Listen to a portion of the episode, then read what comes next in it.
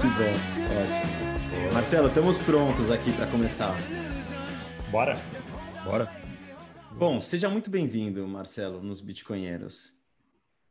Bom, obrigado, Alan. É um prazer estar aqui batendo um papo com vocês. Obrigado pelo convite. Um prazer te receber também. Obrigado pelo, pelo teu tempo, por ter reservado um espaço aí na sua agenda para falar com a gente. É, hoje a gente vai falar de urânio. Eu vou fazer uma apresentação breve de você e aí fica à vontade para complementar com o que você achar necessário, tá? Claro. Você trabalha em mercados financeiros, tem mais de 20 anos de experiência, trabalhava em Londres, num dos maiores hedge funds de mercados emergentes, e em 2017 começou a tua história com o urânio. Mais alguma coisa que você gostaria de acrescentar nessa introdução? Não, é isso aí. Uh, foi é, é, exatamente essa a trajetória.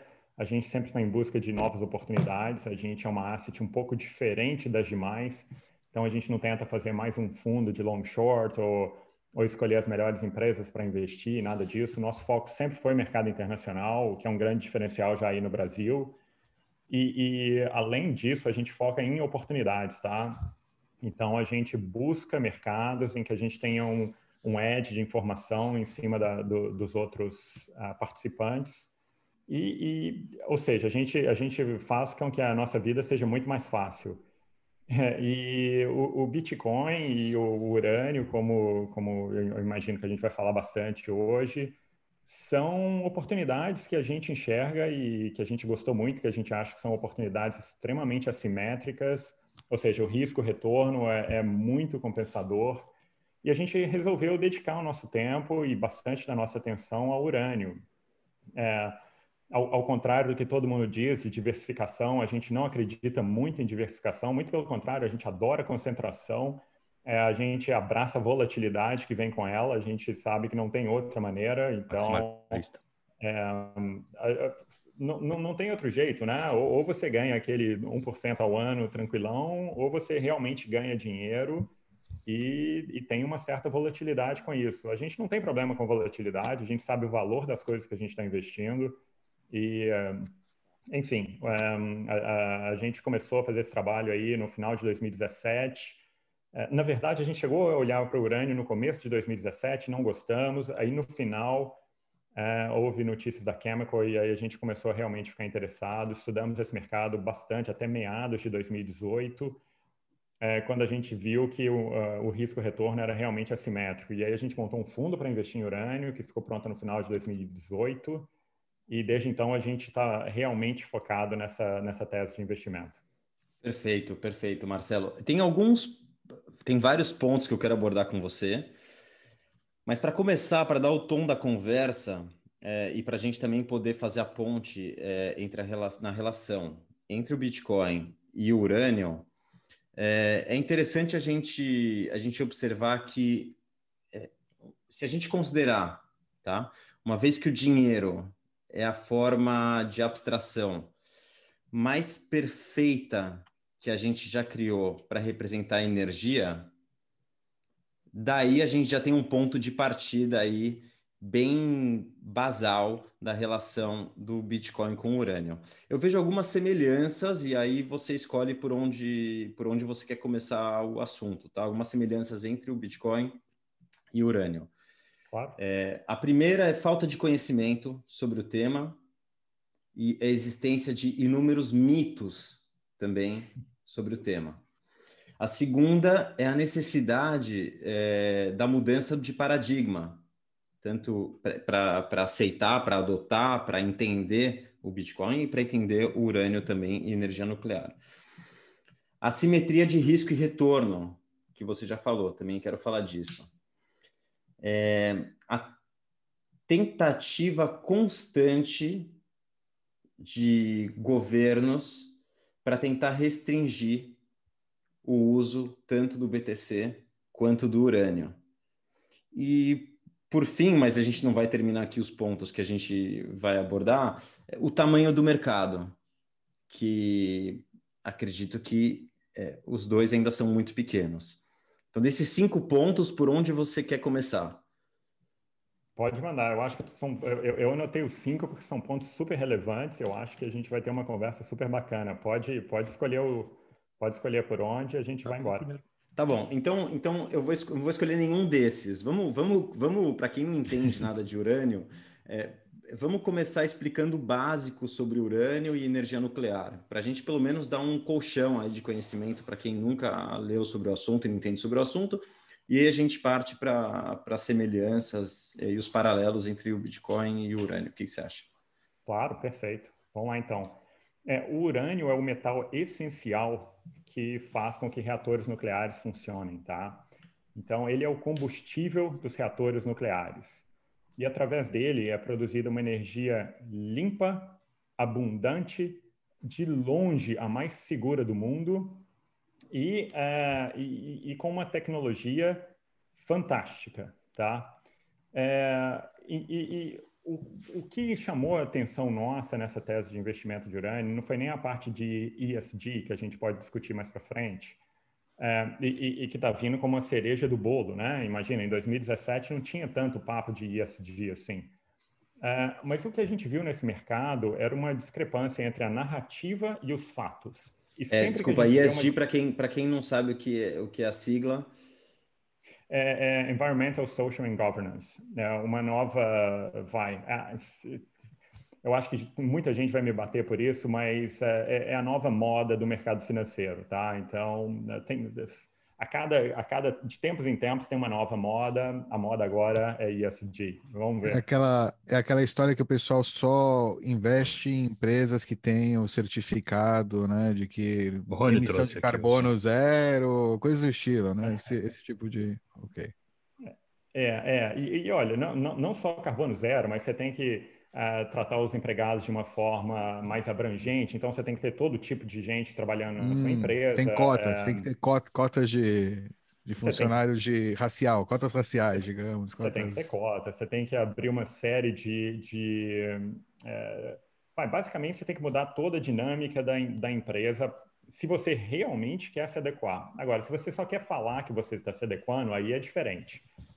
É, então tem, tem, tem todo um impacto que esse ISD vai causar e que e foi extremamente positivo para o urânio e, e, ainda vai ser mais para o futuro, tá? Mas é, o caso de investimento no urânio é um caso muito simples de aumento na demanda por energia nuclear, uma redução na oferta de urânio, é, sabe? o, o no ano passado, só para vocês terem uma ideia, foram consumidos 180 milhões de libras de urânio em reatores nucleares e foram produzidos só 120 milhões em, em minas por todo o mundo. É, então já está tendo um déficit entre produção e consumo. É, o comprador final é praticamente indiferente ao preço que ele paga e o preço está muito errado. É, o preço do urânio subiu no ano passado de 25 dólares a libra para quase 30 mas a gente acha que ele tem que, vai, dobrar a partir daqui para que as, uh, as, as, mineradoras tenham incentivo para produzir o metal, tá? É, então, a gente sabe que o preço pode subir, a gente sabe que o preço tem que subir, então a única conclusão óbvia que a gente tira é que o preço vai subir. É, e, e, e, a gente Quando tá... você fala tem que subir, por que tem que subir? Vamos explorar Porque senão um as mineradoras não vão ter incentivo para produzir o metal. E sem ele, é, é, não vai ter é, urânio para entrar nos reatores nucleares.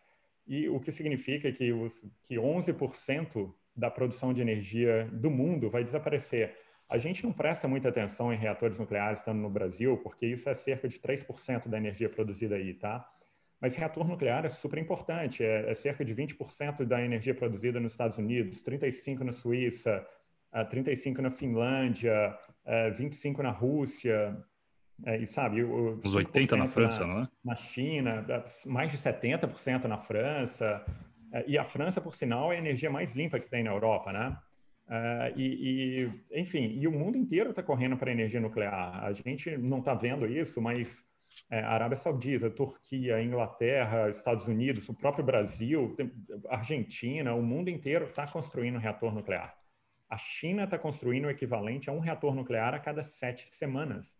É uma hum. taxa de crescimento absurda. E de onde que vai vir esse urânio?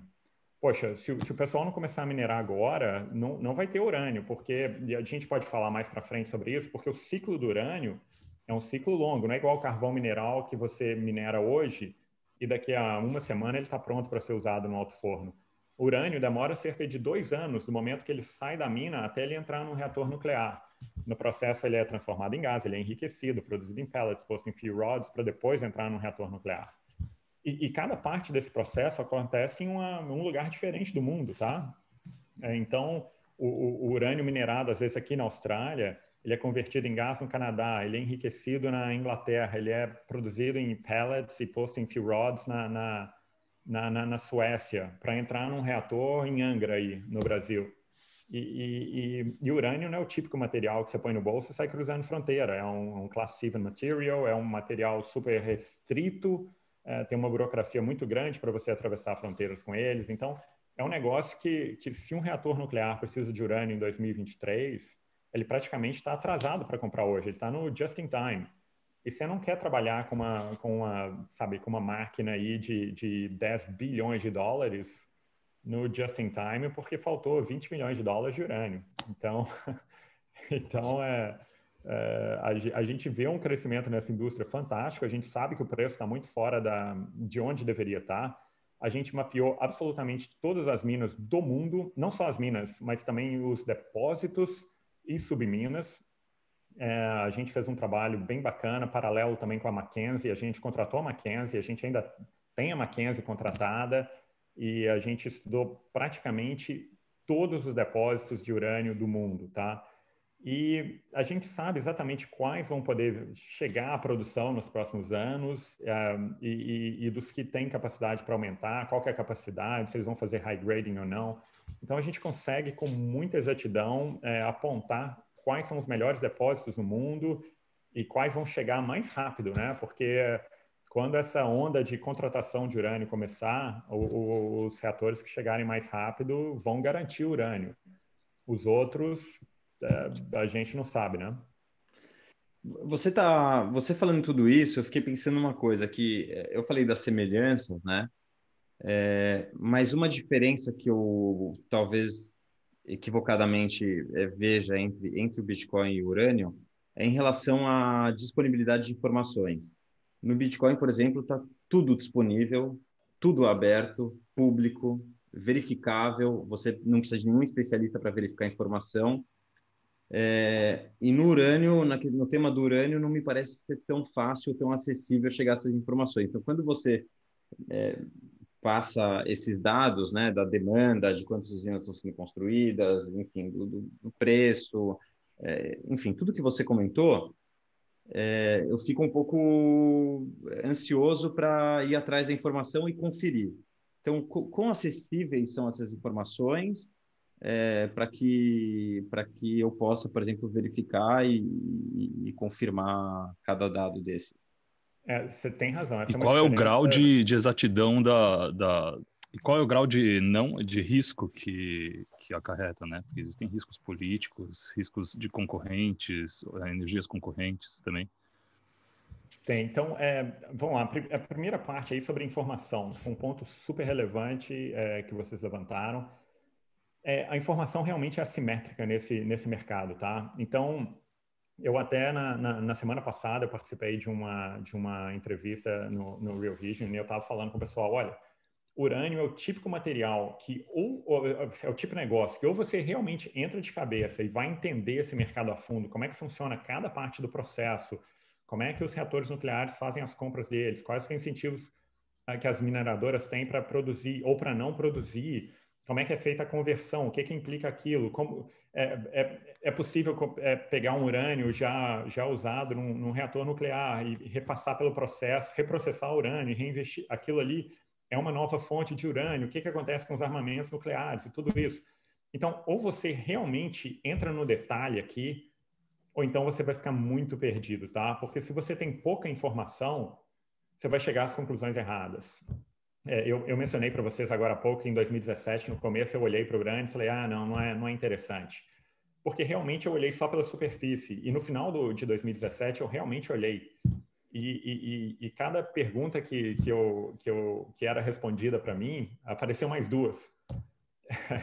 e, e, demorou aí uns bons seis meses ou oito meses de viagens. Eu, eu visitei várias minas, eu eu fui em vários uh, simpósios, várias conferências. No começo, como é, é, como vai é, mais um participante e agora a gente vai como palestrante. A gente participa de todas essas essas conferências como palestrantes explicando as vantagens do urânio do, e, e da energia atômica mas é, porque a gente fez realmente um deep dive nessa, nessa, nesse urânio. Tá? A, a, informação realmente é muito assimétrica.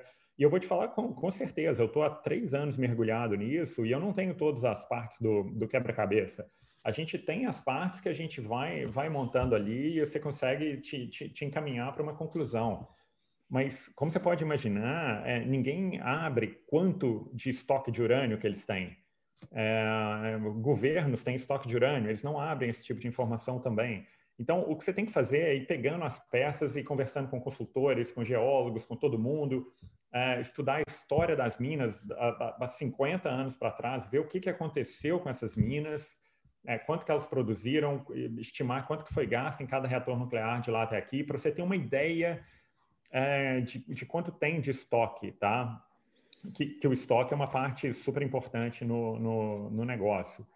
E, e, então você tem razão, a, a informação é, de, entre urânio e Bitcoin é muito assimétrica. O Bitcoin você consegue ter esse tipo de informação com uma certa facilidade, urânio não. Você tem que. A gente assina é, relatórios aqui das duas maiores consultorias do setor, que são bem caros. É, a gente contratou a McKinsey também, que te juro que não é barato, e a gente tem uma série de outros sistemas, analistas, geólogos que trabalham com a gente. Então, o custo para você chegar nessa informação é alto, tá? Mas é, é o que vale para a gente. Hoje eu tenho mais de 70% do meu recurso investido em urânio, é, vários dos nossos clientes estão, estão investidos nisso e a gente não, não brinca com investimento, é um negócio sério. Todo, claro. todo mundo sabe do risco e retorno, mas não é um investimento livre de risco mas a gente faz o melhor para entregar um bom resultado com baixo risco.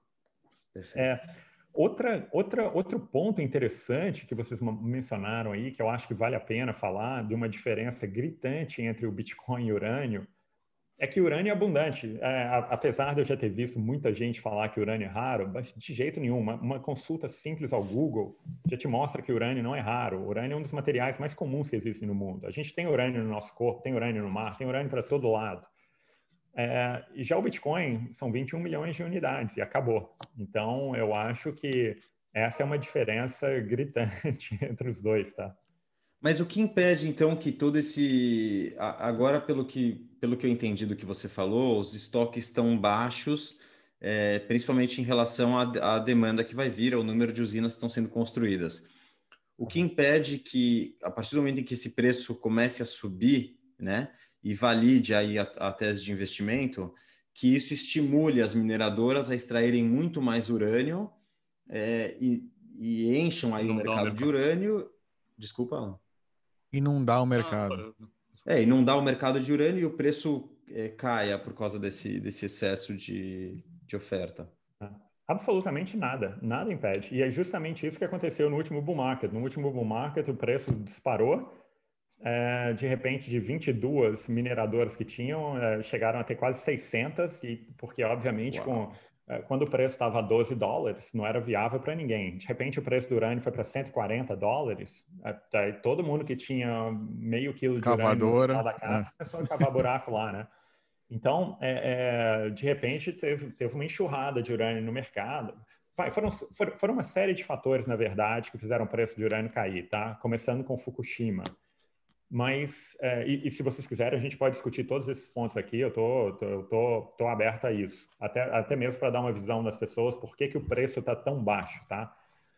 Mas é, nada, nada impede essas, essas mineradoras de voltar a produzir. Mas o que elas precisam é que o preço seja maior. É, de novo, a gente mapeou todos os depósitos do mundo. Se o preço não tiver em 60 dólares, pelo menos, é, o, putz, não vai ter urânio suficiente para essas pessoas. Agora, é, é, quando a gente contratou a Mackenzie, a gente não passou número nenhum para eles, eles fizeram o trabalho deles completamente paralelo ao nosso, e eles chegaram no valor muito próximo ao nosso. Então, é, a gente sabe que a gente está no caminho certo. A gente estava com medo de, de estar sendo tendencioso e tudo mais, Perfeito. mas, é, sabe, agora a gente tem mais confiança do que, do que nunca nesse, nesse mercado. Perfeito. Qual Você falou de... Desculpa. 30, né? Por aí. 30? O, o, o preço hoje? Sim, o preço hoje. Ah, 28 e alguma coisa. Ok. Tá. Perfeito. 28 e 12, 22, 28 e 15, mais ou menos esse é o preço da libra de urânio hoje. É... Tem uma pergunta, mas só antes de fazer a pergunta, vou fazer outra pergunta. É, quem quer investir em urânio, é, é para o investidor do varejo, eu consigo ir comprar e investir direto ou não é tão acessível é, esse mercado? É, olha, se, se, você tem conta, é, é, é, mais uma coisa que eu acho que as pessoas não deviam ter dinheiro no Brasil, né? O Bitcoin é uma das maneiras de você tirar seu dinheiro daí, pelo menos ter seu dinheiro cotado numa moeda é, menos ruim que é o dólar. É, é, eu, eu, até escrevi sobre isso numa das cartas que a gente mandou para os nossos cotistas do multimercado ano passado. Acho que vocês vão gostar dessa. Mas eu falei que todas as moedas do mundo estão seguindo o mesmo caminho. E esse caminho termina num abismo. É, agora, o, o, o, que muda é que o, o, o peso argentino está indo a 100 por hora, o real está indo a 50, o dólar está indo a 20. Ou seja, todos vão chegar no abismo eventualmente. Só que uns vão chegar mais rápido do que os outros, né? Uh, o Bitcoin é uma forma de você se, se, se, se, salvar dessa, né? E é uma forma super bacana, que eu acho, porque dá... É, vai, se, se você está lá no Zimbábue, é, como é que você vai trocar por dólar? É complicado e tem, e, e, sabe, não, não é fácil você ter, você ter acesso a outras moedas. Mas se você tem acesso a um computador, você consegue comprar um, um, Bitcoin lá e garantir seu poder de compra, porque a moeda lá tá, poxa, tá, tá, tá pior que Bolívar. Então, você consegue é, se proteger. É uma democratização do dinheiro essa, é, por, por, essa, por esse aspecto. Eu acho que muita gente vai conseguir se salva da pobreza por causa do Bitcoin e, e, e por causa da energia atômica também, que, que obviamente é um é uma coisa que eles têm muito em comum, porque é uma energia abundante, barata, é, que não polui, extremamente segura. Então, é, basicamente é isso. Mas desculpa, a minha pergunta de novo é para investir para investir em, ah, desculpa, urânio... claro. É, olha, é, vamos lá. É, para quem tem conta no exterior, tem algumas alternativas. Então ele pode escolher alguma das é, é, ele pode escolher fundos que investem no material, tá? Então é o Yellow Cake ou Uranium Participation Corporation, são dois. Um é listado em Londres, o outro no Canadá. É, você pode comprar essas, essas ações e você tem exposição direta ao metal. É, você também pode escolher alguma das mineradoras, se você gosta. É, ETFs eu não recomendo. As ETFs do setor são um desastre. É um, sabe, é um, é um eu, eu, já vi coisa ruim, mas as ETFs do setor são, são realmente um desastre. É, elas têm, têm, têm, resolveram participar de, do setor inteiro. Elas têm coisas como Barrick Gold, que não tem absolutamente nada a ver com urânio, Macquarie Group, que é, é, é enfim, não, não valem a pena as ETFs, mas é uma, é uma da exposição. E a gente uhum. tem um fundo aí no Brasil, é, o L2 Alpha Global, que investe na tese de investimentos em urânio, tá? Então, ele está custodiado no Pactual, no BTG Pactual, e para quem tiver interesse, pode mandar um e-mail para a gente, que a gente o ajuda aí nessa, uh, vai, nesse, nesse processo de investimento. Perfeito. Becas, bem-vindo. É, você, você citou Fukushima, né? Então, aí, para a gente abordar uma, um pouco, eu acho que é inevitável, a gente tem que falar um pouco dos mitos sobre energia nuclear, né? E Fukushima e Chernobyl são dois pontos aí na história que, que não podem deixar de ser citados. É, você falou, quando foi apresentar a, a, tese do urânio, que energia nuclear é, era a mais limpa e segura que existe, né? É, muita gente que está escutando a gente provavelmente deve ter escutado isso e pensado, não, como assim? Como assim, seguro, né? É, falam, vamos falar um pouco disso, sobre segurança, para começar os mitos sobre energia nuclear, né? Claro, olha, esse é um dos fatores que nos chamou bem a atenção, porque no começo de 2017 eu era super contra a energia nuclear. Eu falava, putz, esse negócio vai explodir, vai matar todo mundo, que coisa horrorosa e tal. E à medida que você começa a entender sobre isso, você fala, putz, eu estava tão errado, tão errado. É, e, e, e, Fukushima, hoje eu falo para todo mundo, Fukushima é o maior exemplo pelo qual você deveria ter energia nuclear no mundo. É, vai, mais de cerca de 20 mil pessoas morreram uh, por causa do tsunami, tá? Umas mil pessoas morreram por causa da evacuação da cidade. Zero. Ninguém, ninguém até hoje teve um arranhão por causa do acidente nuclear. E Fukushima só entrou no mapa por causa do acidente nuclear, né? Ninguém nunca ouviu falar em Fukushima até o dia que começou esse acidente, mas o acidente não causou mal algum a ninguém. Então, é, é, um desses mitos que todo mundo fala, uau, foi uma devastação horrorosa e tudo Por mais. Por que foi tão amplificado, Marcelo? É, vai, é, só para você ter uma ideia, as cinco maiores, é, vai, tirando, tirando obviamente, a, a Arábia Saudita, mas as cinco maiores empresas de petrolíferas do mundo, a Total, BP, Chevron, Exxon, é, to, todas essas, elas gastam bilhões, bilhões de dólares é, em propaganda para as energias renováveis, solar e eólica. É, e elas até porque, gastam... desculpa, até porque toda toda energia é, toda energia eólica, toda fonte de energia eólica precisa de um backup, né, com, com, com energia a gás, por exemplo. A gás ou a petróleo ou a carvão, uma dessas. É, energia eólica gasta 17 vezes mais material do que uma indústria atômica, é, é, ela é muito mais poluente e ela não funciona, além dela ser intermitente, né? Porque é, vai, o vento não sopra toda hora. Às vezes você fica 3, 4, 10 dias sem, sem, sem bater um vento, e aí? Você vai ficar 10 dias com essa geladeira desligada, sem, sem, sem, sem eletricidade na sua casa? Não tem, tem que ter um backup. E o backup normalmente é petróleo e gás. Por isso que essas empresas, já sabendo disso, tem anos que elas gastam uma grana boa uh, suportando ONGs e tudo isso. É, e, e, e, enfim, elas uh, elas estão protegendo o mercado delas, claro, uh, mas elas também fazem doações substanciais para ONGs, que uh, organizações não governamentais que que são contra a energia nuclear. Porque energia nuclear pode acabar com esse pessoal, porque de novo, ela é muito mais barata, ela é muito mais segura ela é muito mais é, é, é, instável. Ela é estável, ela produz 24 horas por dia, 7 dias por semana. Você olha o que aconteceu no Japão agora. É, eles estão religando os reatores no Japão, porque, é, poxa, o, o, o, inverno foi um pouco mais rigoroso que o normal, é, congelou todas as turbinas eólicas, então acabou a energia eólica. É, o preço do, do gás LNG lá é, foi para a estratosfera, subiu, sei lá, 1.800%, uma coisa assim. É, e, e, e, os painéis solares ficaram cobertos de neve. Então, é, fora que você gasta muito. E, e muito por que os Estados Unidos estão desmontando as usinas nucleares? É, essa é a notícia que a gente tem. Na verdade, eles estão construindo um, tá? Mas é, o, dois, na verdade. Mas é, realmente eles têm esse papo de, de, é, de que o reator está chegando no final da, da história deles e, e eles vão ser decomissionados. A Merrill Lynch, é, eu dei uma palestra no ano passado, no maior evento de urânio do mundo, uma, na conferência de urânio do mundo, falando justamente sobre o potencial desse mercado, não só pelos reatores que estão sendo construídos, mas pelas extensões que estão sendo ganhas, tá? Então, na semana passada, a França deu uh, mais 10 anos de extensão para 32 reatores.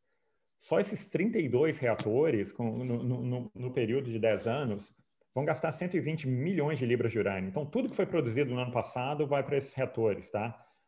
É, e, enfim, é, é, o, o, mercado está crescendo não só pelos novos reatores que estão entrando em produção, mas pelos reatores que estão ganhando extensões. Então, nos Estados Unidos, 10 reatores já estão é, programados para encerrar as atividades é, né, nos próximos 10 anos, e a gente acha que tem uma boa chance que eles vão ganhar extensões, tá?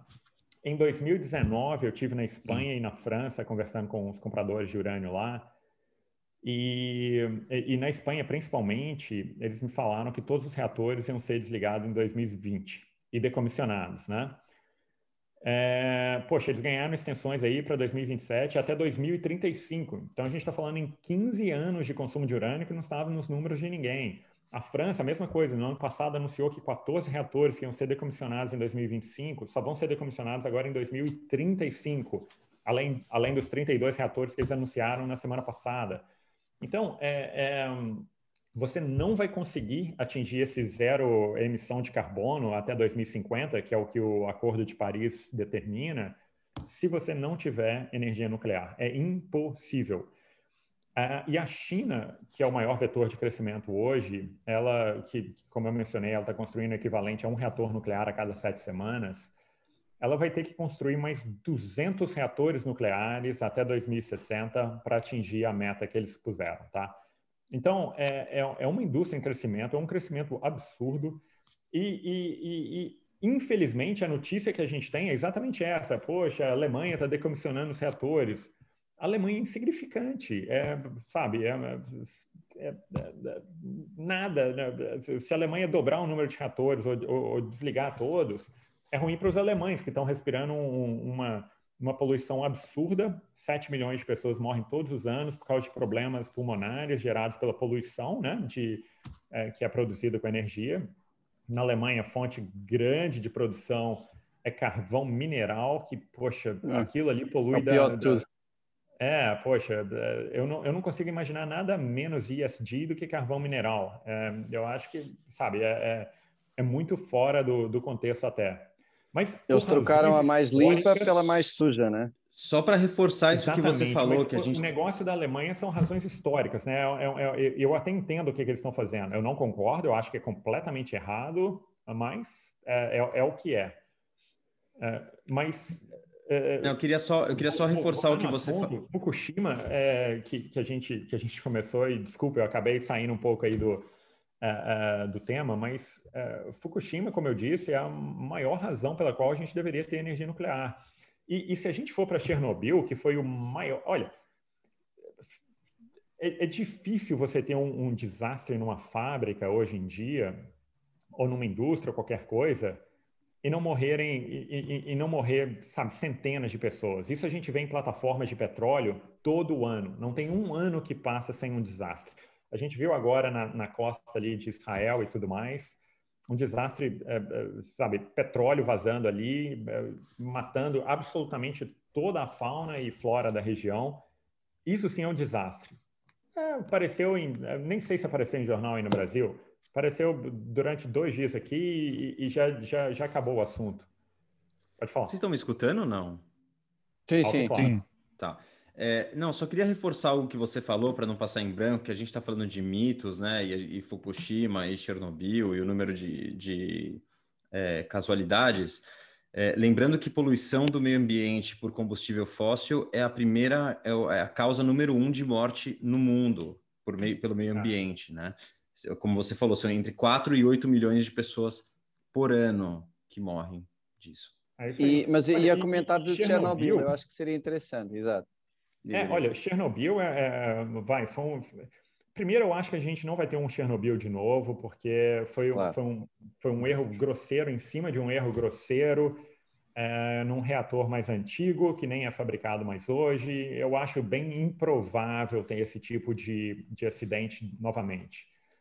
Mas se a gente pegar as estatísticas da WHO, que é a World Health Organization, que fizeram um estudo a fundo disso, um, e, e, e, tem inclusive números bem ruins, o número de mortes é, causadas por Chernobyl desde a da década de 80 até 2065 vai chegar a 160 pessoas.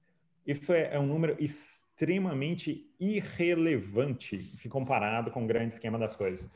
Há dois anos eu entrevistei a doutora Jerry Thomas, ela está até no podcast da L2. É, Para quem quiser, pode ir lá no website, tem uma parte lá é, escrita podcast. E a doutora Jerry Thomas é uma pessoa super inteligente, que eu, eu adoro conversar com ela. E eu, e, e eu a chamei para o podcast, ela veio. E a gente foi discutir exatamente Chernobyl e Fukushima. E, e ela entende de Chernobyl como ninguém. Ela conta que na época ela era de esquerda e ela falou: Ah, Marcelo, como todos meus colegas de esquerda, eu era contra a energia nuclear, porque eu achava que aquilo ali vinha a bomba nuclear, que são coisas completamente diferentes, né?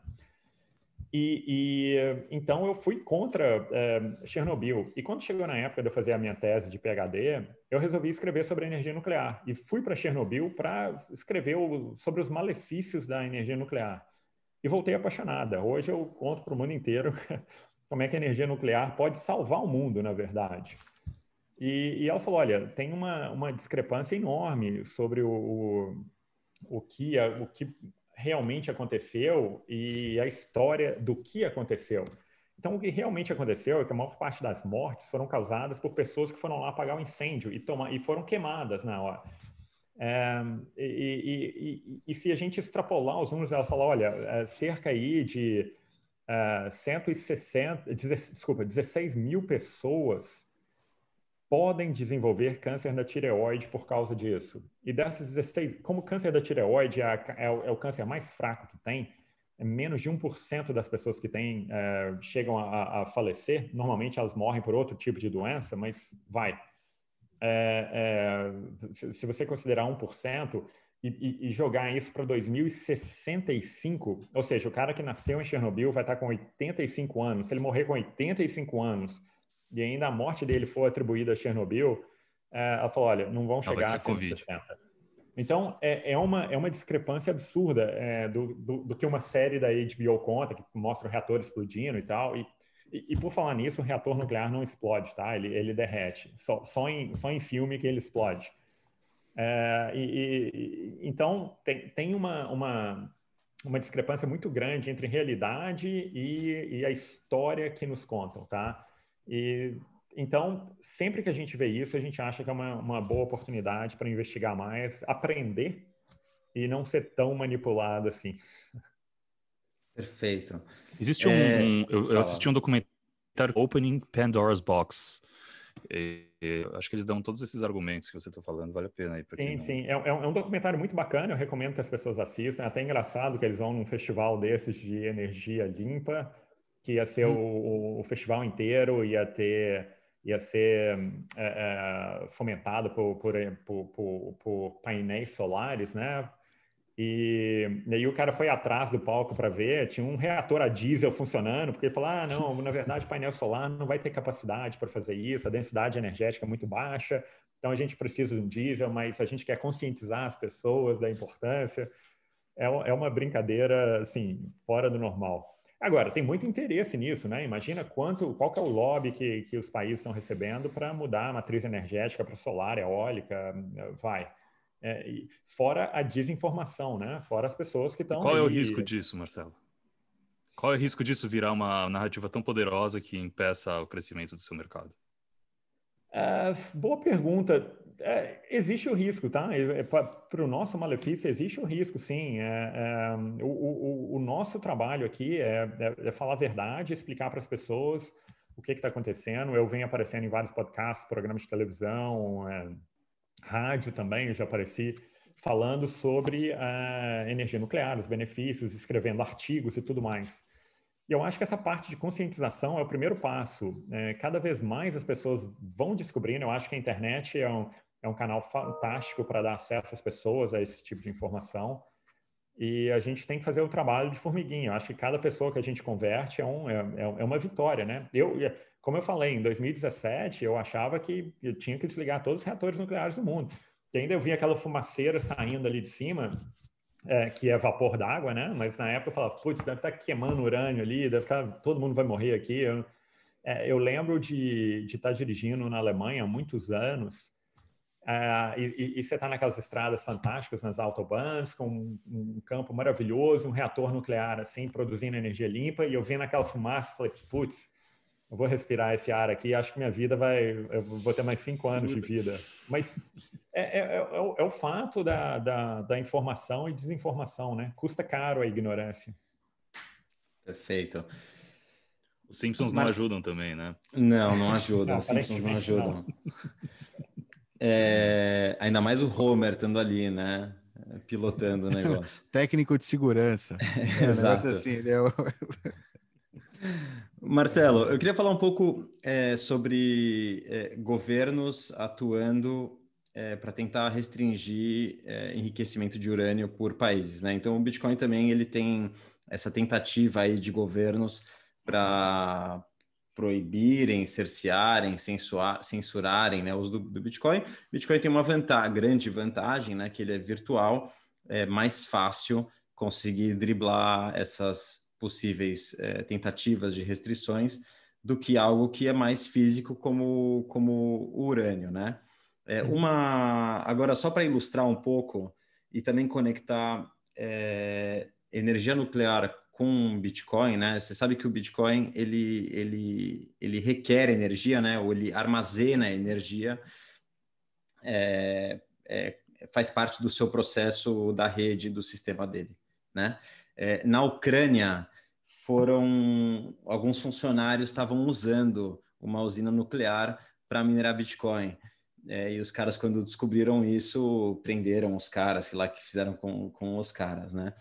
É, então, queria falar um pouco sobre, sobre esse tema de sanção é, e, casa, e também relação né, de Bitcoin e urânio, porque a partir do momento em que um país sofre sanções ou ele está passível de sofrer sanções econômicas por estar tá, é, possivelmente enriquecendo urânio, né? É, ele pode usar o BTC como forma para driblar essas sanções, né? Uhum, é, uhum. E até não, não se vender esse tipo de, de, de restrição. Você já chegou claro. a pensar sobre o tema? Como você vê isso? É, olha, a gente pode discutir. Eu nunca cheguei a pensar em restrição, não. Eu nunca vi nenhum governo restringir a, a, a, o enriquecimento de urânio por parte de ninguém, com exceções, claro. Por exemplo, o Irã, você não vai querer que o Irã enriqueça urânio. É um, é um negócio perigoso. Agora, é, o, o, até mesmo a bomba atômica, que é o que o pessoal tem medo que o Irã faça, é, eu, eu, eu, acho que assim como o Bitcoin, ela é uma, um equalizador na, na, no final das contas. Você não vai ter um bullying, porque hoje você tem um cara que é um super bullying na, na praça, que é o dólar. É, então, como todos os sistemas, como todos os pagamentos, vai, 70% dos pagamentos no mundo passam pelos Estados Unidos, os Estados Unidos têm um poder absurdo. Como o dólar é moeda de reserva, eles têm um poder absurdo. Então, se, se, se você não, não jogar de acordo com as regras que eles colocam, e eles mudam as regras constantemente, putz, eles podem fazer bullying com você, eles podem te tirar do, do, do SWIFT e de repente você vai ter problema. Porque, olha, o, o Brasil vende mercadoria para a China, vende minério de ferro. Putz, o Brasil não recebe yuan e, e, e, nem reais, o Brasil recebe dólar. Então, tem uma demanda de dólar no mundo inteiro. O comércio mundial é feito com dólar, né? É, e, e, esse pessoal, é, eles aproveitam disso. Agora, o governo não vai ficar feliz, né? À medida que o Bitcoin se torna mais popular, mais popular, você pode imaginar que os bancos centrais não vão querer entregar esse monopólio de mão beijada, né? É, eu, eu, a coisa que mais me chamou a atenção do Bitcoin e que eu fiquei apaixonado é que como austríaco, eu como economista austríaco, eu sou brasileiro, claro, mas como economista austríaco, eu sou fã demais de não ter um banco central sacaneando os investidores o tempo inteiro, favorecendo os amigos do rei o tempo inteiro, é, mantendo monopólios ineficientes. Então, a empresa quebra, putz, eu tenho uma eleição no final do ano, são 15 mil empregados, eu vou resgatar essa empresa e todo mundo vai pagar por isso. O Bitcoin, é, vocês podem até me corrigir se eu estiver errado, é o único mercado no mundo que eu conheço que é realmente capitalista. É o único. Então, 100%. quando as pessoas falam, putz, tem, tem os Estados Unidos é capitalista, dá, dá vontade de rir, é, é, é sabe? Os Estados Unidos é muito mais socialista do que qualquer pessoa pode imaginar. E são sempre os grandes lá no poder, são sempre os grandes que são resgatados. É, é eles têm um incentivo grande para tomar risco. Se eles tomam risco e dá certo, eles ficam com a grana. Se eles tomam risco e dá errado, o governo socorre. E aí todos os taxpayers pagam com o dólar desvalorizado. As pessoas acham que não sabem disso, mas desde a criação do Fed, esse é o terceiro banco central dos Estados Unidos, né? Os outros dois teve uma revolta no país e, e eles fecharam.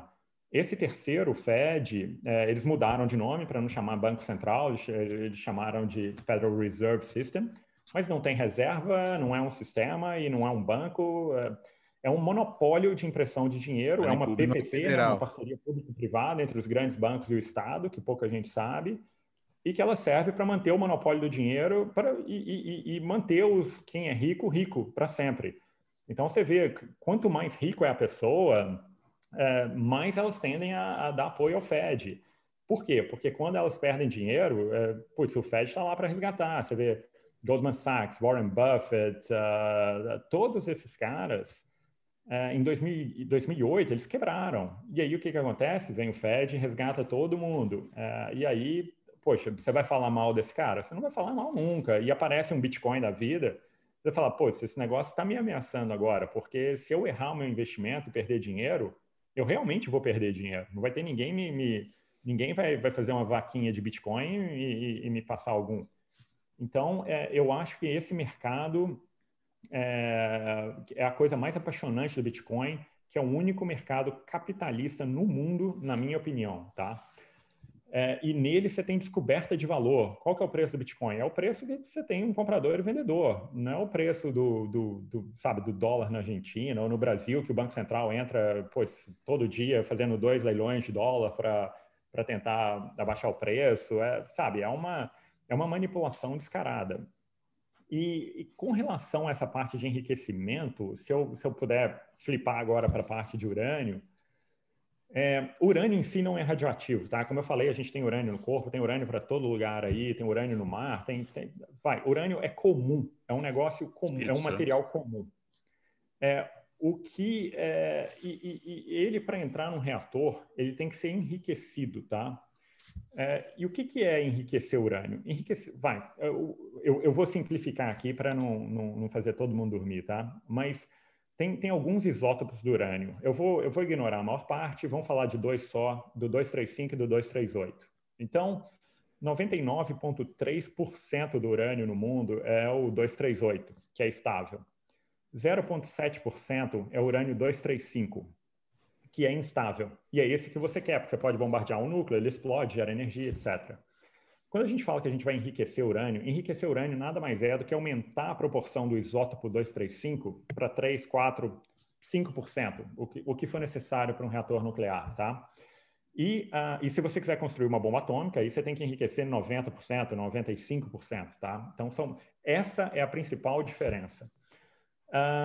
E, e, e, como é que é feito esse enriquecimento hoje? Ele é feito através de centrífugas. Então, você joga o urânio nessa centrífuga, ela gira velocidades incríveis, com alta pressão, e, e, joga aquele urânio 238, que é mais pesado, para fora, então você aumenta a concentração do 235 ali. Essa é a maneira como é feito o enriquecimento hoje. Então, você consegue monitorar é, quem está enriquecendo urânio mais de um certo, um certo, uh, uh, vai, um certo limite ali que eles, que eles estabelecem, tá? Você consegue monitorar isso até por satélite, então não tem tanto problema assim. É, e, e, de novo, eu estava falando do bullying que o dólar faz com, com as outras moedas, mas, é, e, e, e eu acho que o Bitcoin é um equalizador, da mesma forma, eu acho que o bullying de, é, de, um país com outro vai acabar no dia que todo mundo tiver a bomba nuclear.